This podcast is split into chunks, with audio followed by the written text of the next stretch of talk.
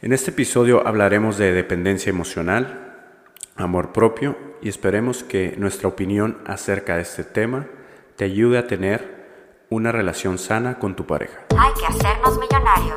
El podcast de Alejandra y Giovanni para hacernos juntos millonarios de mente, cuerpo, alma y bolsillo.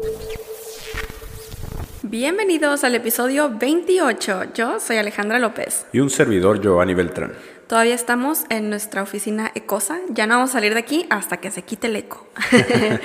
um, la bebida del día, por supuesto que tenemos nuestros botecitos de agua y nuestro rico café, que siempre les vamos a dejar el link en la cajita de descripción, porque tiene ganoderma. Yeah. y, ok, queremos entrar al grano con este tema y um, es cómo confiar en tu pareja. Y creo que aquí nosotros pensamos que es un trabajo que la otra persona tiene que hacer. Sí, ¿Verdad? Para nosotros confiar en ellas. Entonces, esa otra persona tiene que mejorar. Esa persona nos tiene que brindar la confianza, ¿no? Exacto. Nos tiene que hacer que nosotros confiemos en esa persona. Exacto. Y es todo lo contrario, es trabajar en uno mismo. Y déjenme les platico. Yo creo que, bueno, los dos creemos que una relación saludable es una que no se pone restricciones. Sí, no hay, no hay controlaciones de la otra persona. ¿no? Ajá, no, nadie te está controlando, eh, nadie te está prohibiendo hacer cosas o vigilándote, vigilándose así como que, ¿y, ¿y con quién estás hablando?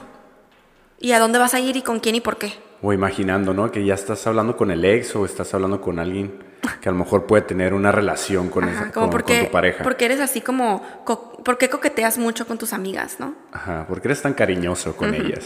Y una relación saludable realmente no te pone esos límites.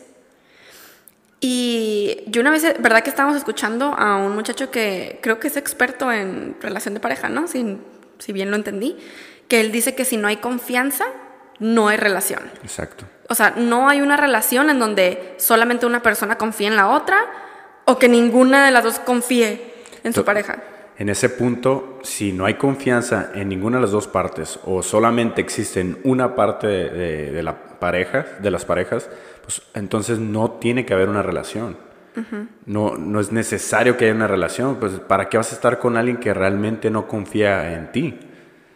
Realmente debes primero confiar en ti mismo que vas a aportar lo necesario para que esa relación sea sana.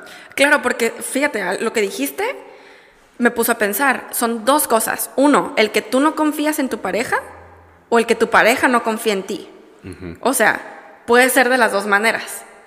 Porque sí hemos escuchado de personas así como que están en una relación y la otra persona siempre le está diciendo que porque son infieles, ¿no? O que porque, porque estás en, mensajeándote con alguien o algo así. ¿Y ahora con quién estás hablando? Ajá. Y también está del otro lado, de que tú desconfías de tu pareja y tú estás teniendo esos pensamientos de, quiero saber con quién está hablando, quiero saber cuando me dijo que ya se iba a dormir, si en realidad sí se va a ir a dormir o va a salir de fiesta. ¿O a dónde va a ir? Ajá. ¿Con quién va a ir? Ajá. Y para las dos, en los dos casos yo pienso que se necesita trabajo en nosotros mismos.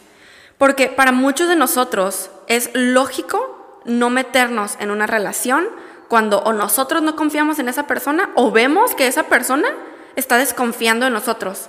Que nos tiene que estar diciendo así como que, ¿y por qué estás hablando con un amigo? Por ejemplo, o sea, ¿sabes? Sí.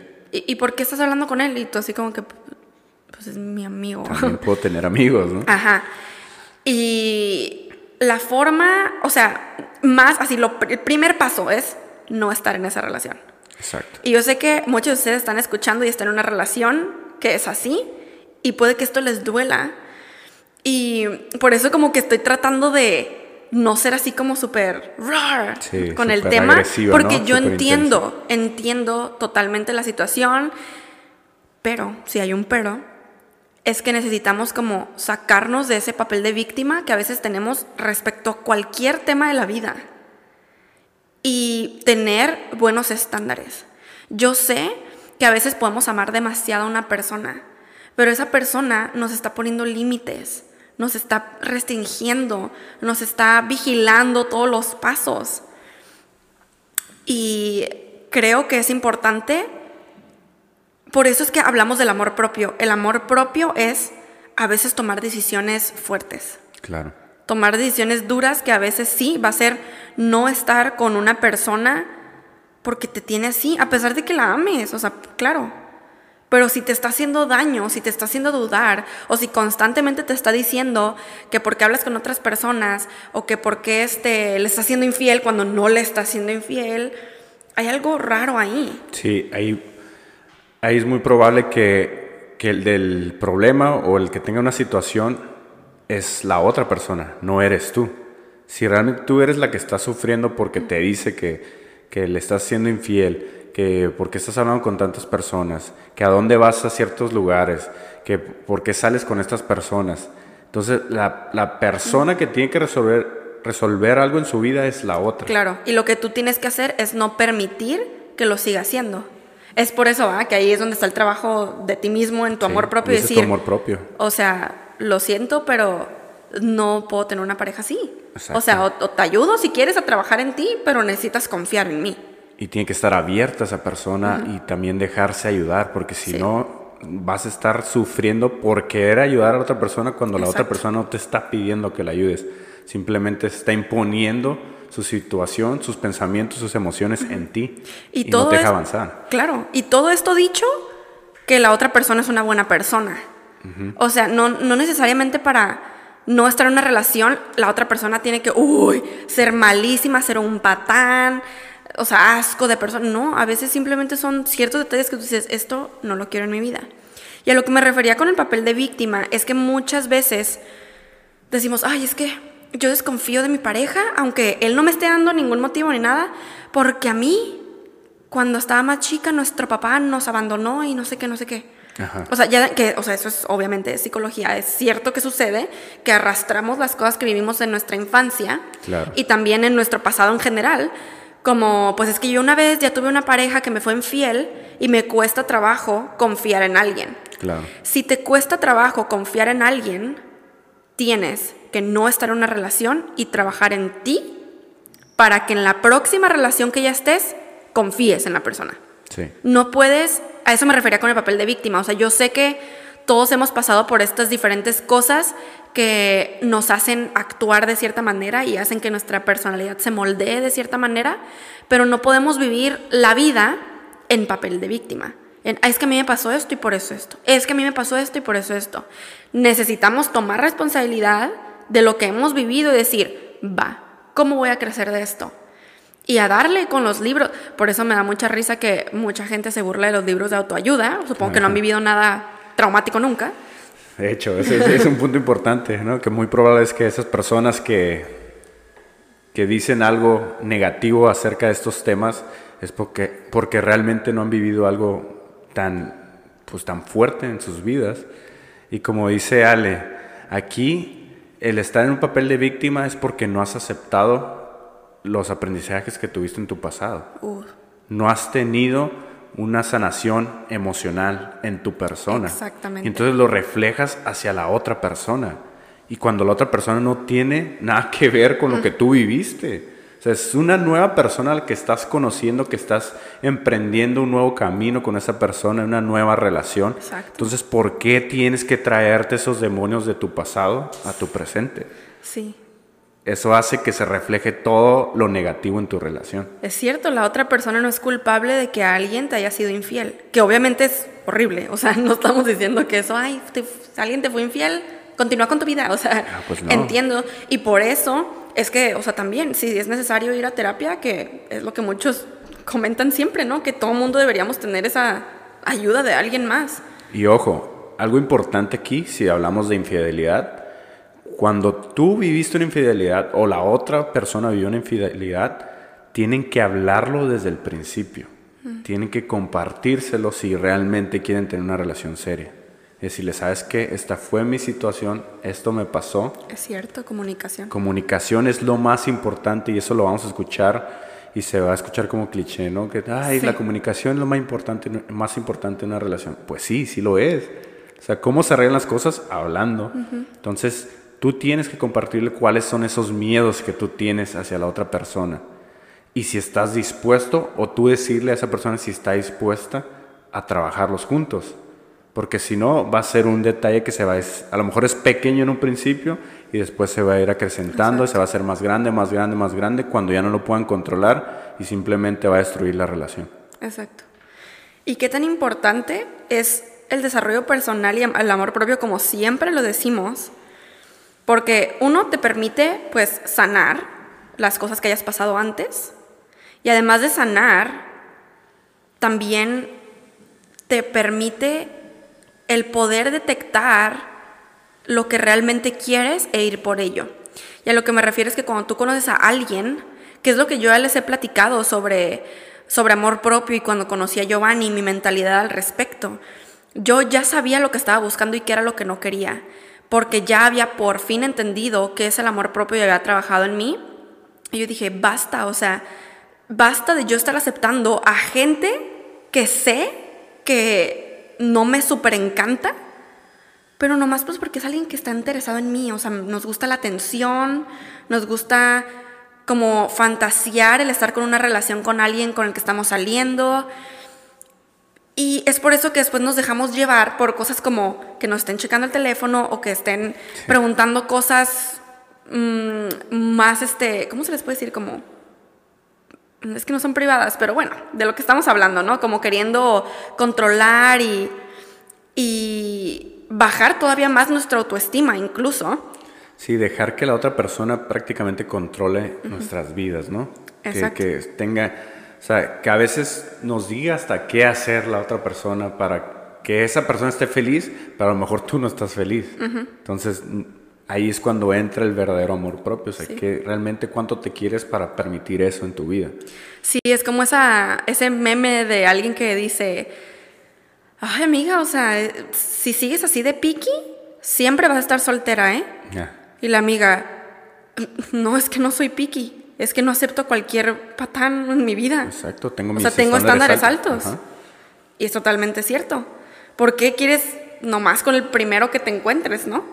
Ajá, que no, nunca te vas a casar porque, uy, eres así y no aceptas lo que otra persona puede decir de ti o, o no aceptas cómo eres tú con las personas, pero tú sabes realmente qué es lo que quieres o buscas en una persona. Sí, y a veces tenemos miedo de no encontrar a alguien más, el típico, ¿no? No encontrar a alguien más y por eso te quedas con alguien que te está controlando, que te está checando, que desconfía. Entonces se dan cuenta cómo es que hay de los dos lados. Sí. O sea, si tú no estás confiando en tu pareja, te necesitas remover y sanar tú. Si la otra si tu pareja no está confiando en ti, también o necesitas hablar con la persona o removerte y dejar que sane, hacerle en claro que, oye, se puede sanar, si quieres lo podemos hacer juntos, o sea, realmente si es este, una persona que esa persona también está buscando crecer, claro. va, va, y lo hacen juntos y qué padre, la verdad. Sí, lo mejor es llegar a un acuerdo, tener entendimiento con tu pareja y realmente trabajar de raíz aquello que está afectando su relación. Exacto que puede ser tanto, como ya lo dijimos, infidelidad, desconfianza, eh, algún detalle que tengas de porque viviste de pequeño y que no sabes, que a veces lo hacemos inconscientemente realmente, el actuar de ciertas maneras porque es algo que por lo que nos programamos desde pequeños, ¿no? Entonces, buscar esos puntos claves que, están haciendo que actuemos de cierta manera y sobre eso trabajarlos. es mejor mostrarlos sacarlos al aire, o sea, decirlos a tu pareja, este, tener la confianza de poder decirlo porque sobre eso puedes sanar muchas cosas. Y yo les quiero compartir algunas cosas que ahora, o sea, bueno, desde un principio noté que Giovanni y yo hacíamos y esto es muy diferente a relaciones pasadas. O sea, esta es nuestra mentalidad ahora y como yo veo las cosas. Eh, ok, número uno, no nos escondemos el celular. Ni tampoco nos estamos revisando el celular como si desconfiáramos de la pareja. O sea, no estamos, a ver tu celular, a ver con quién hablas. No.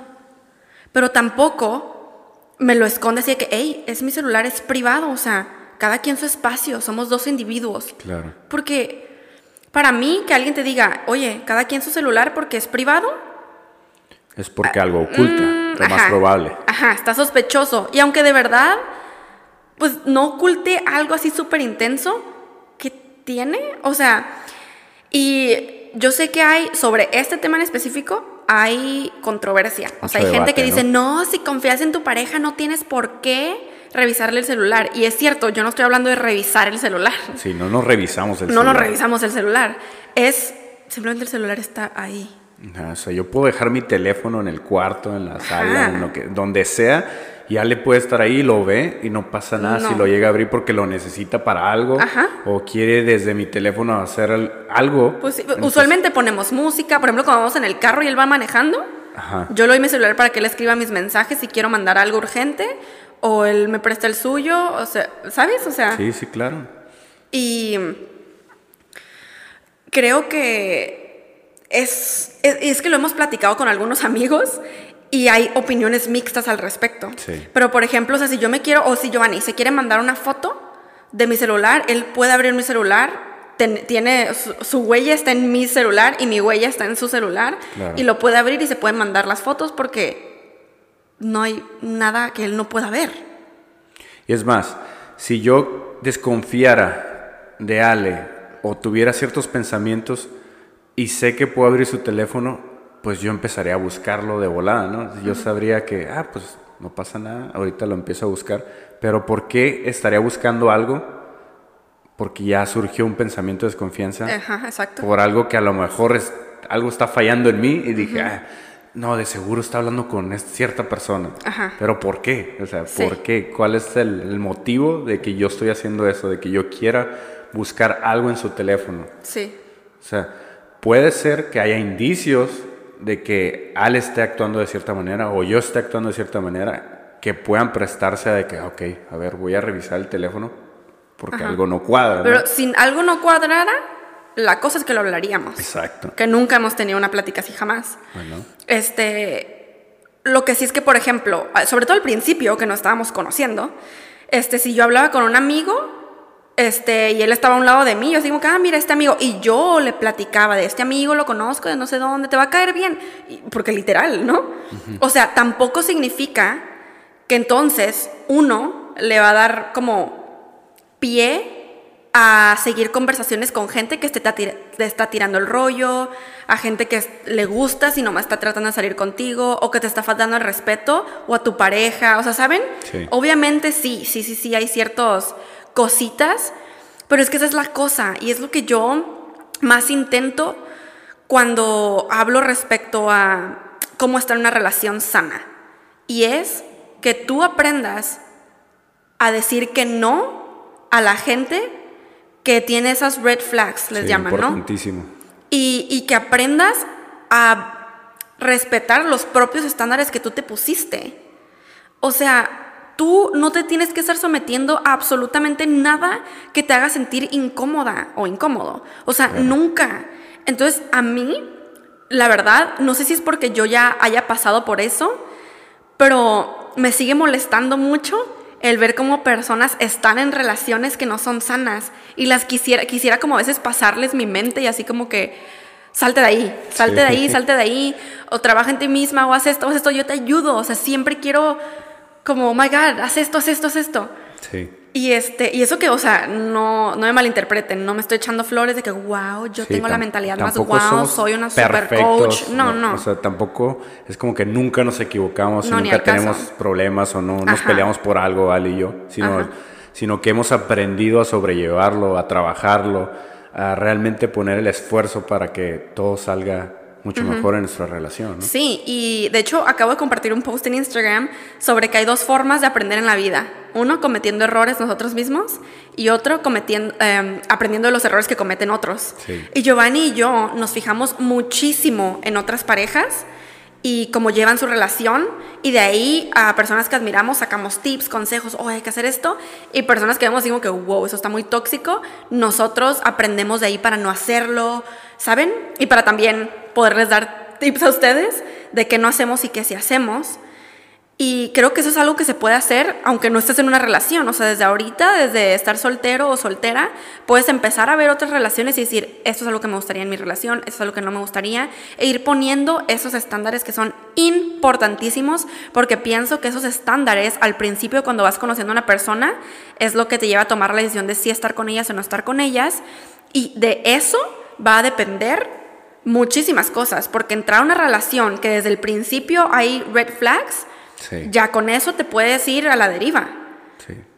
Y qué tan importante es ya compartir tu vida con alguien más, este, el crecer juntos. Porque cuando ya estás con una persona, ya oficialmente, o sea, tu vida sí puede cambiar, o sea, ya es, o se puede ir para arriba o se puede ir para abajo. Y mm, por último, comentar que, por ejemplo, el mismo tema de lo de que tenemos nuestras huellas en el celular, Sí. Am, también nos tenemos en la aplicación de Find My Friends, que es una Oh, cierto, cierto. muy popular, ¿no? Es para tener a personas y ver dónde están. Sí.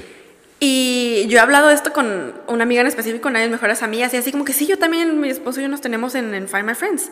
Y estábamos hablando de eso, cómo es que para nosotros es súper normal, porque no es porque lo estamos checando en dónde están.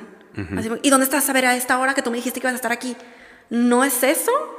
Literalmente es seguridad, es precaución por si se pierde o se, roba el- o se roban el celular, saber dónde está.